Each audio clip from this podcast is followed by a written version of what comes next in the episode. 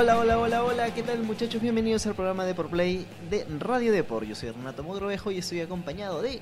Andrés Suárez, ¿qué tal chicos? Hoy día vamos a hablar de un tema, bueno, bastante particular y es una pregunta existencial de todos los fines de semana. ¿Qué vamos a ver en Netflix? Para que no estés deambulando y buscando qué cosa ver o no ver y no dejarte guiar por las coincidencias porque de verdad es lo peor que puedes hacer en Netflix. Pero bueno, acá te damos algunas recomendaciones, cuáles son las novedades de este mes sobre todo y bueno, por ahí que soltaremos algún que otra otra producción de Netflix que merece la pena ver.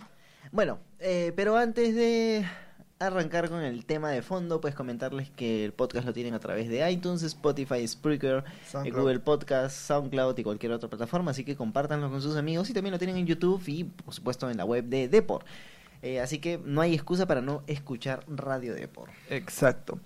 Y también recordarles que hay una edición impresa todos los lunes, miércoles y jueves. De hecho, mañana hay una dedicada al equipo de la semana de FIFA 20. Así que bueno, si son jugadores muy asiduos del Ultimate Team, pues bueno, ahí van a encontrar a dos figuras que son las más, las más, más, los mejores de los mejores, The Cream of the Cream, del Ultimate Team. Ya, ahora sí, hablemos de las producciones, novedades de Netflix para este mes y que merecen ser vistas en una maratón del fin de semana. ¿Qué tal si arrancamos ya con un viejo conocido en este espacio que es la película El Camino? De Breaking Bad. Que es la película basada en Breaking Bad. Eh, bueno, yo sí la recomiendo. Sí, de todas maneras. Si has visto la serie, tienes que ver esta película. Si, no, has visto, la serie, óbvialo. O sea, entiérralo, tíralo ahí, no, olvídate hasta que termines todas las temporadas porque la verdad es que no vas a entender absolutamente nada. Sí, cierto. Y ya para darles así una seña sin tanto spoiler, que de hecho no hay mucho que spoilear de la película. Si ya te imaginaste cómo es el final de Jesse Pinkman, bueno, no hallarás un wow en la película, porque de hecho. ¿Verdad que ahora me puse a pensar? No hay un plot twist que digas, oh, que te cambia la historia, no. No, en verdad es. No, realmente no. Es lo que tú imaginas, solamente que, bueno, ya visualizado, ¿no? Pero es prácticamente eso, pero sí le recomendaba de todas maneras la actuación de Jesse Pinkman como, bueno, de Jesse Pinkman, hecho por el actor Aaron Paul, es sumamente recomendable.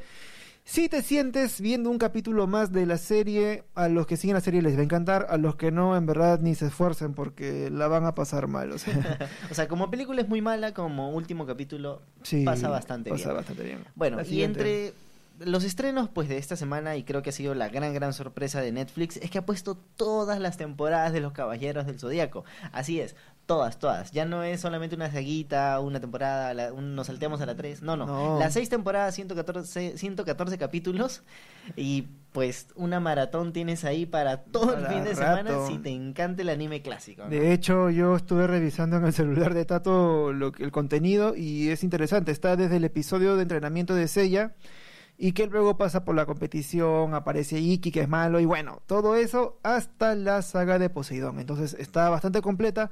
La gente que no llegó a ver eh, por completo los episodios del, de las siete casas, de hecho lo van a disfrutar. De hecho, ese fin de semana voy a aprovechar para verlos porque nunca llegué a terminar las, las casas, las casas del... Bueno, algunos datos para antes de ver esta serie, pues es que lo van a tener en español, en español latino en la traducción esa clásica que ya conocemos todos. ¿Ah, la del 4? Ah, no. ¿Perdón? O sea, la que escuchemos toda la vida en el canal 4. Eh, claro, no, la claro, la traducción mexicana. Ah, genial y en versión japonesa. Para aquellos que son como que les gusta ver el anime japonés con subtítulos, ahí lo van a tener.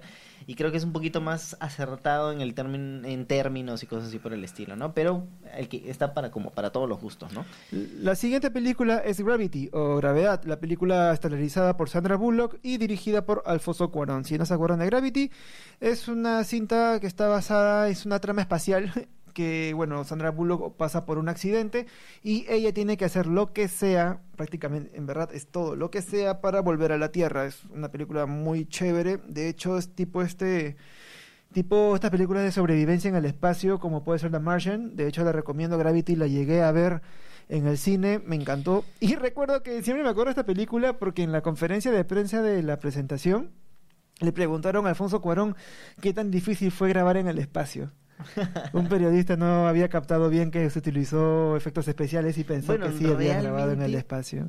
Realmente cuando, bueno, Sandra Bullock pues sale a las conferencias de prensa y eso, pues declara de que todo, absolutamente todo se grabó en una pantalla verde y ella prácticamente estaba como que el 90% del tiempo de- de- del rodaje atada a arneses y dando Claro. vueltas y vueltas y vueltas en pantalla verde y todo lo que vemos, inclusive su traje de astronauta, Sí. está hecho a computadora, absolutamente.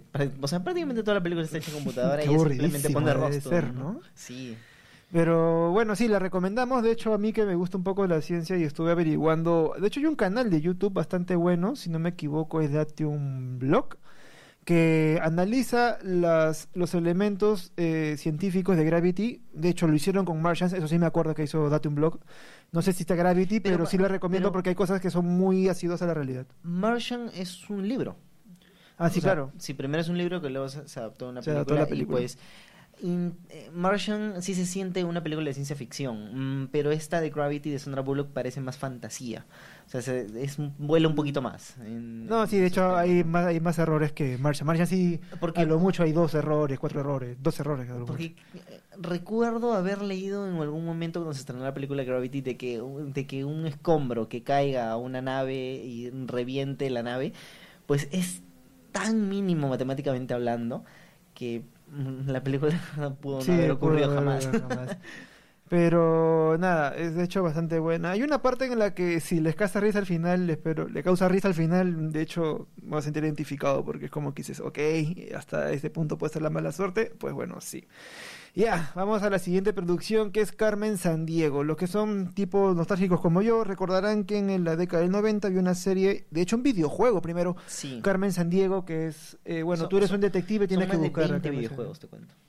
Buah, yo recuerdo uno. Ya, ¿Pero el uno del mismo o eran varios de No, de Carmen Sandiego, sí. Ah, bueno, ya, y la cuestión es que... basado en el universo de... Claro, entonces Carmen San Diego eh, empezó como videojuego, luego pasó a una serie animada. A ver, te cuento. Recuerdo mira, que acá- la pasaba en televisión unos números. nacional. 20 videojuegos, Wow. Eh, dos concursos de televisión, dos series de animación, un juego de mesa, historietas y un libro de ficción. Wow, de y hecho... ahora tenemos una serie en Netflix, una es serie serio, es una serie exclusiva. De hecho, Carmen San Diego, lástima que no es la Carmen San Diego de antes. Es decir, la animación es un poco más para chivolos, es cierto. Eh, la personaje ha cambiado de, de bando, ahora es una, es una ladrona que evita que otra ladrona haga de las suyas. Entonces, le han quitado, digamos, es un poco de maldad a Carmen San Diego. De hecho, igual es interesante. Lo que van a ver es la segunda temporada, es decir, ya pasó la primera, pero viene la segunda, ¿no? pero sí, es, es recontra. Es más que todo, miren, si, tienen a, a su hijo y quieren ver una serie, pues la van a pasar bastante bien. Es entre animada de, para divertirse con un poco de educación. Porque sí, es una ladrona, pero el, quien hace de detective es el espectador. Sí, Entonces, claro. más, más o menos tú vas avanzando en la trama y puedes ir, puedes ir interactuando con tu niño, ¿no? Entonces, es, un, es una buena serie como para pasarla en familia. Sí, de hecho sí es como el videojuego, ¿no? Ajá. Eh, recuerdo haber aprendido mucho de banderas respecto al videojuego. Y bueno, yo otra serie que anoté era que, bueno, si se han perdido un episodio de los 335 episodios de Betty la Fea, bueno, pueden ahora aprovecharlo en Netflix. Está disponible, no sé, yo recuerdo que Betty la Fea ya estaba antes en Netflix, no recuerdo haberlo, No haberlo me visto acuerdo, de yo antes. jamás la he visto. Pero bueno, salió y por alguna razón volvió. Son 365 episodios de Betty la Fea. De hecho, bueno, yo la recomiendo porque, bueno, yo sí me maté de risa. Recuerdo que es una novela que vi con mi madre en aquella época.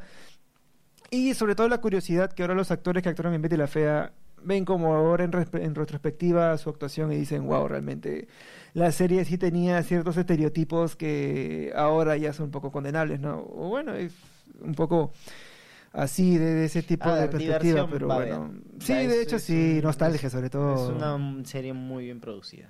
Y de hecho también este, bueno, inspiró también la adaptación gringa, ¿no? Es, entonces, bueno, si quieren ver la, la edición original, la colombiana, bueno, ya saben, son 300 335 episodios, o sea, tienen para cuatro maratones ahí, creo. Bueno, y eso ha sido como que lo nuevo que hay en Netflix. Exacto. Ahora, si vamos a las recomendaciones que ya... A las recomendaciones propias, que no necesariamente son estrenos, sino que son series que, por ejemplo, nosotros estamos enviciados. Pues arranco yo. A ver. Eh, estoy, estoy viendo una serie que es tipo documental que se llama eh, El Otro Turismo. Ya. Es súper interesante. No sé quién me la recomendó, no sé si fue acá en la redacción. Alguien me dijo que lo vea.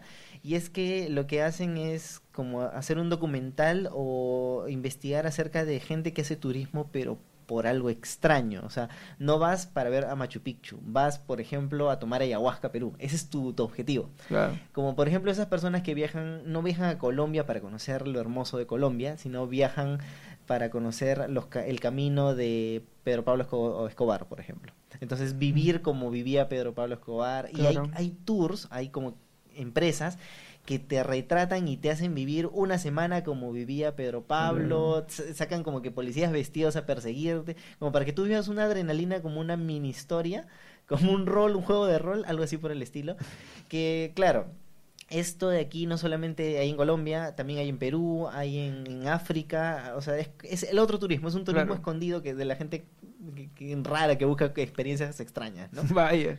No, sí, de hecho.